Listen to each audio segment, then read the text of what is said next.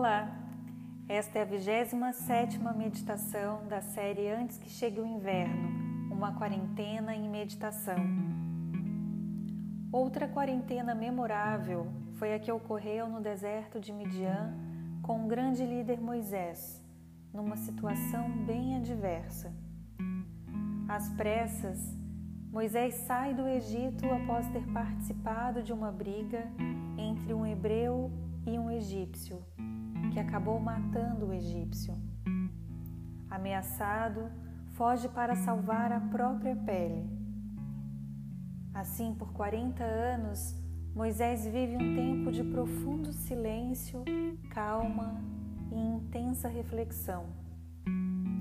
No Egito, Moisés era conhecido como um príncipe, o filho da filha do Faraó.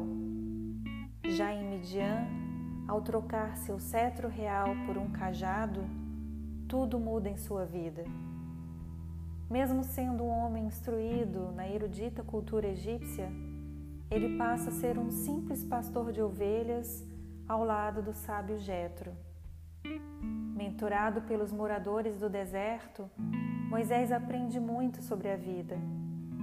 Após um tempo, tomando a filha de Jetro por esposa, teve filhos e vive tranquilamente e feliz por 40 anos. Foi um novo estilo de vida, se comparado à antiga civilização egípcia, que, embora tão imponente, vivia uma confusão política, social e econômica com seus vários povos cativos. O povo hebreu, entre eles, sofria requintes de crueldade nas mãos do Faraó que se sentia ameaçado por serem fortes e numerosos. Quanto mais oprimia o povo hebreu, mais se multiplicavam. Moisés, longe de tudo, ganha vida em sua quarentena. Afastado e aliviado, ele vai aprender no deserto de Midian sobre o Deus de seus pais. A alma precisa de tempo e Moisés segue devagar. Olhando para o azul do céu, foi desenvolvendo em si uma nova consciência. Percebia naquela vida de pura solitude que por trás de todas as estrelas que contemplava havia um só Deus. Começou a aprender a adorar um Deus pessoal.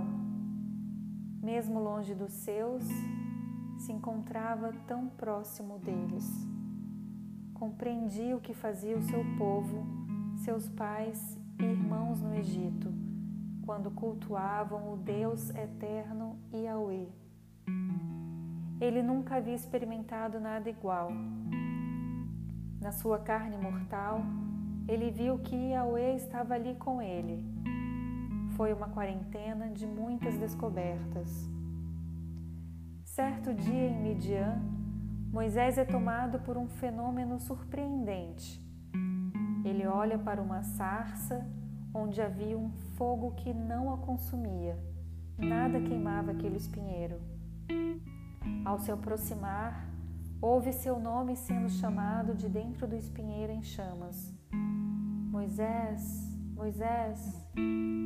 Ele se aproxima um pouco mais e conversa com aquele fenômeno é algo inusitado.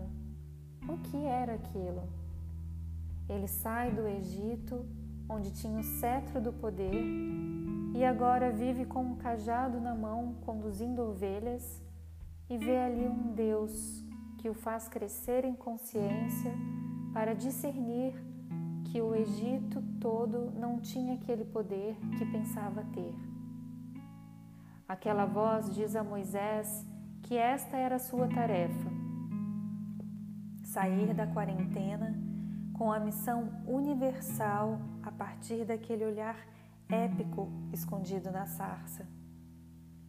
Com seu cajado em mãos, viriam pragas, piolhos, escuridão, chuvas de pedra, coisas que se escondem nos fenômenos da natureza. E ele seria o libertador de seu povo. Moisés começa a ver que ele mesmo não tinha nenhum poder, mas que ele falava com o Criador e seu poder incontestável diante de todos os fenômenos na natureza. O Criador se apresentou a ele dizendo que se chamava Eu Sou e o orientava a ir e dizer ao povo que o Eu Sou o tinha enviado. Diante do Deus de seus pais, Moisés vê que o poder dos cavalos, a riqueza e todos os cavaleiros egípcios, tudo junto era pequeno demais diante das pragas e trovões que o levariam a libertar o seu povo. Era algo para muito além de qualquer olhar humano. Moisés era gago, tinha língua pesada e assim sem cetro, sem coroa, apenas com o cajado na mão, era o suficiente para libertar seu povo das tiranias do Faraó. Só precisava crer e ir. Que quarentena maravilhosa, quanto crescimento! Moisés volta cheio do espírito do Deus de seus pais, enfrenta o Faraó, seus ministros e todos os soldados e guerreiros. As negociações não eram nada fáceis, porém, quanto mais endurecido ficava o Faraó, mais firme e determinado permanecia Moisés até o dia que o povo saiu conquistando a liberdade.